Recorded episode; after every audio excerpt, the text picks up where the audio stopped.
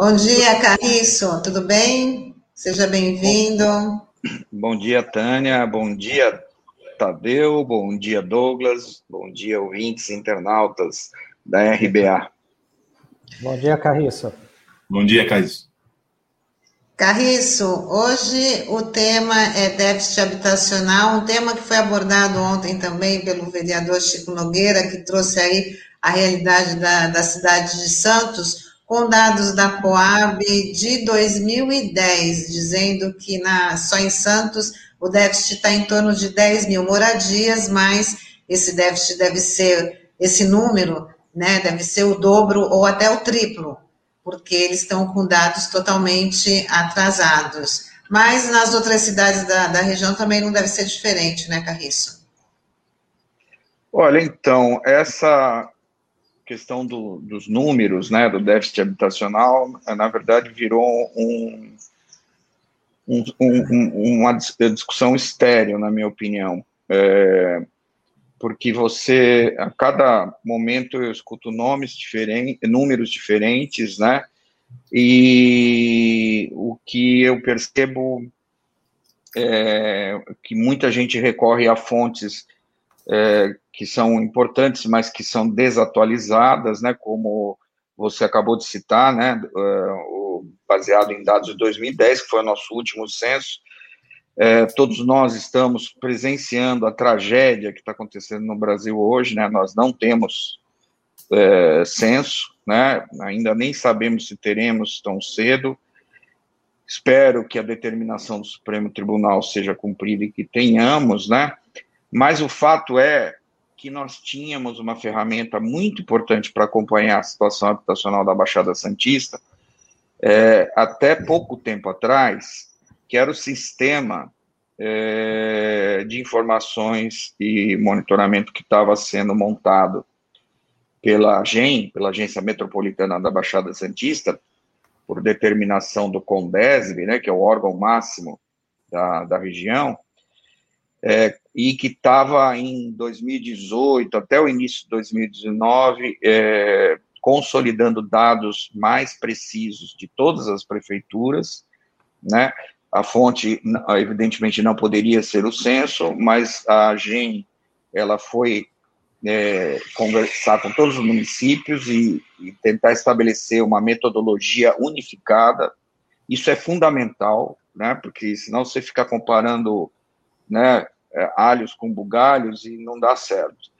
É, esse trabalho estava enxuto, estava né, pronto para ser apresentado a público, né, faltava apenas a validação por parte de alguns prefeitos, né?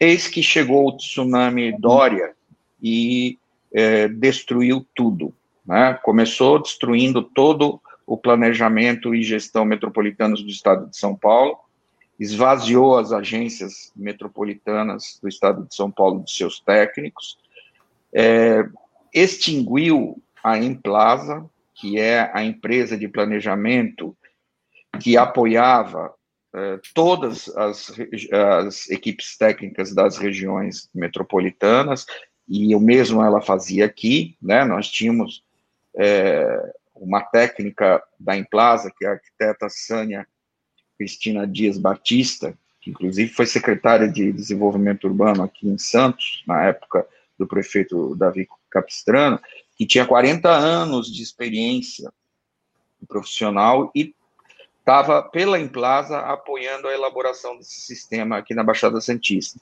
né?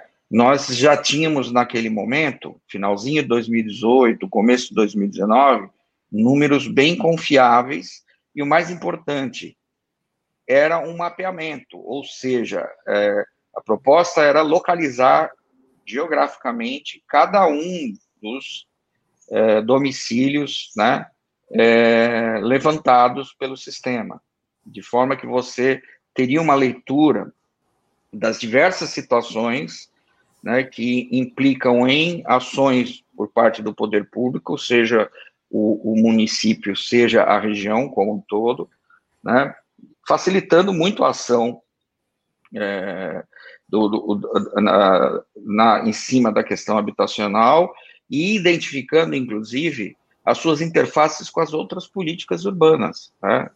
como, por exemplo, saneamento e mobilidade. Né? Porque se você pega o mapeamento da habitação que a gente estava fazendo e sobrepõe com, por exemplo, o atendimento dos transportes públicos, né? Atendimento da rede de ciclovias, atendimento do saneamento, né? atendimento da coleta de resíduos, você tem uma radiografia é, completa dos problemas urbanos da, da Baixada Santista. Era este o sistema que estava sendo montado quando a equipe técnica da AGEM foi desmontada pelo governo Dória, né, com é, um argumento é, que realmente é inacreditável, né, é, que é, toda a expertise da Emplaza e, e seria assumida por outros órgãos já existentes no governo. Eu vou dar um exemplo. Esse sistema ele foi é, em, remetido para o Instituto Geográfico e Cartográfico, IGC, que é o, o, o órgão paulista com uma tradição in, imensa de cartografia, é, mas que não tem nenhuma expertise de lidar com esse nível de complexidade, e até hoje o sistema não roda no IGC. Esta é a informação atualizada que eu tenho, né? Aí eu fui é, surpreendido é, no último dia 4 com uma ma matéria no jornal Tribuna, né, publicada pelo jornalista Matheus Miller, que entrevistou o secretário estadual de habitação, né, e ele revelou alguns números aqui da Baixada Santista, né, alguns números que não batem com os números que a gente tinha até o sistema ser desmontado, né? Talvez ele tenha algumas informações é, é, mais atuais, não sei, é, mas enfim, em linhas gerais, o secretário ele é, informou que o déficit de unidades, né, a necessidade de produção de novas unidades estaria em torno de 66 mil na Baixada Santista, né, e em termos de readequação, ou seja, unidades habitacionais em assentamentos que demandam algum tipo é, de, por exemplo, é, reforma, é, colocação de rede de esgoto e tal, nós teríamos 112 mil. Né? É, aí a mesma matéria ela cita alguns números isolados de municípios, a perspectiva de produção. O próprio secretário fez uma conta ali e revelou que para esse ano estão previstas 4.200 unidades. Se a gente fizer as contas, né, não chega nem a 10% dos 66 mil que saiu na matéria. É, o que nos permite concluir que nessa velocidade e com a crise que nós estamos vivendo, que com certeza está acentuando o problema da falta de moradia, inclusive porque os despejos administrativos continuam ocorrendo de uma forma absurda em plena pandemia, né? É, esses números eles é, são muito insuficientes, né? Se os números revelados pela Secretaria de Habitação do Estado são verdadeiros, eles revelam a insuficiência da política habitacional né? É, e mais, é, o fato de você não ter um sistema dinâmico, de você ter um sistema estático, ou seja, de vez em quando, por iniciativa do, de um órgão de imprensa, você vai lá, cutuca a secretaria e fica descobrindo uma informação, né? Isso torna ainda mais é, é, opaca essa, essa política, né? Porque o sistema que estava sendo montado pela a GEM era um sistema que entraria em domínio público. Né? Qualquer pessoa da sua residência, do seu celular, poderia entrar, acessar a informação em tempo real. E é, é esse mapeamento é, pretendia ser georreferenciado e mais, ele seria retroalimentado, né, é, o tempo inteiro com dados dos municípios, uma vez que a metodologia estava sendo afinada entre eles. Né? Portanto, é, é profundamente lamentável o desmonte da política é, metropolitana de habitação, né? ela não foi a única a ser desmontada, né? A bem da verdade, todas as demais políticas urbanas foram desmontadas. É, a Câmara Técnica responsável por esse trabalho nunca mais se reuniu, né? A Câmara Técnica, para quem não sabe, é um órgão dentro da AGEM que tem participação de, de técnicos, representantes dos municípios, das secretarias de Estado afins, né, das áreas, é, e que é responsável por esse trabalho mais é, é, detalhado de suprir a, a agenda de informações. Né. É muito triste o momento que a gente está vivendo, e os números que, os, o, que o secretário expõe revelam uma, uma situação é, muito grave, mas não nos dão confiança, não, não, não, não nos dão segurança, né, de que eles de fato são, eles correspondem à realidade, né, porque a realidade, se a gente adotar os métodos que a gente estava adotando, pode ser muito mais ainda cruel, porque o trabalho da GEM era muito mais detalhado do que esse apresentado pela Secretaria de Estado. Carriço, muito importante esses dados, principalmente para poder dar uma resposta para os movimentos de moradias, né, que estão aí no aguardo de, de uma solução, como a gente, como se apresentou, com números que podem estar muito, muito defasados, e eles continuam ali na expectativa de alguma resposta do poder público, e são muitos movimentos, a, necessidade é muito grande, né? Sim, é, é importante. É, não há como você enfrentar qualquer tipo de problema na vida se você não tiver conhecimento das raízes do problema, se você não tiver um conhecimento detalhado do, da origem do problema e das dimensões, dos contornos do problema. Né? Com habitação não é diferente. Né? Você precisa entender melhor que tipo de problema você está enfrentando. E dentro da política habitacional existem problemas variados. Né? Eu vou exemplificar. Você tem desde conjuntos habitacionais entregues há décadas que não estão regularizados até hoje, né?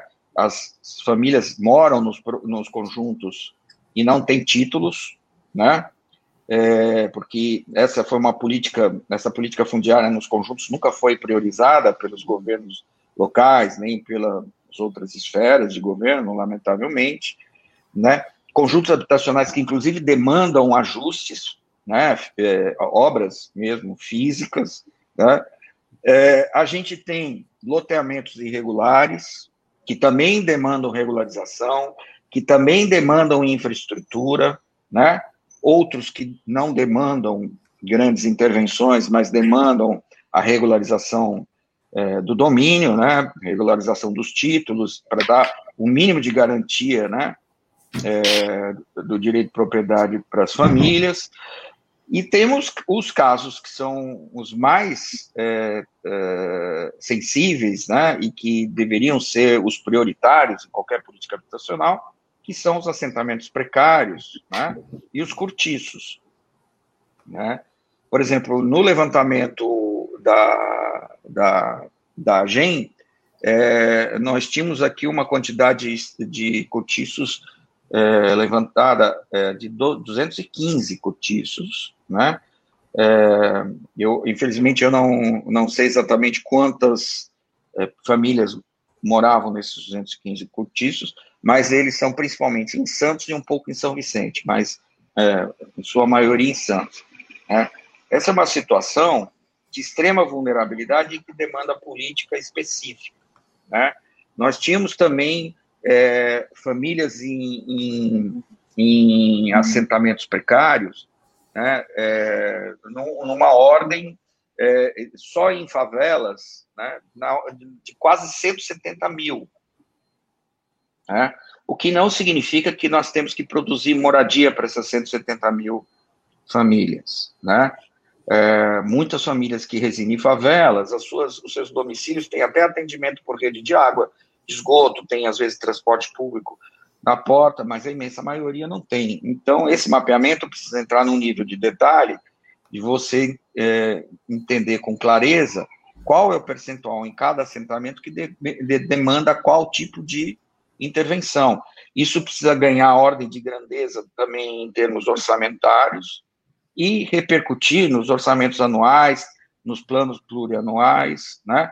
Precisa ter uma hierarquia de intervenção, principalmente, né? Ou seja, os municípios, junto com a agência metropolitana, precisam discutir quais são, de fato, os casos mais é, emergenciais, quais demandam né, investimentos com, em caráter de urgência, por exemplo, aqueles casos em que as famílias vivem em situação de risco, né? não só de risco geológico, que é o mais óbvio e conhecido pela gente, mas existem famílias que vivem é, debaixo de linhão de alta tensão, né, se expondo expondo a sua saúde.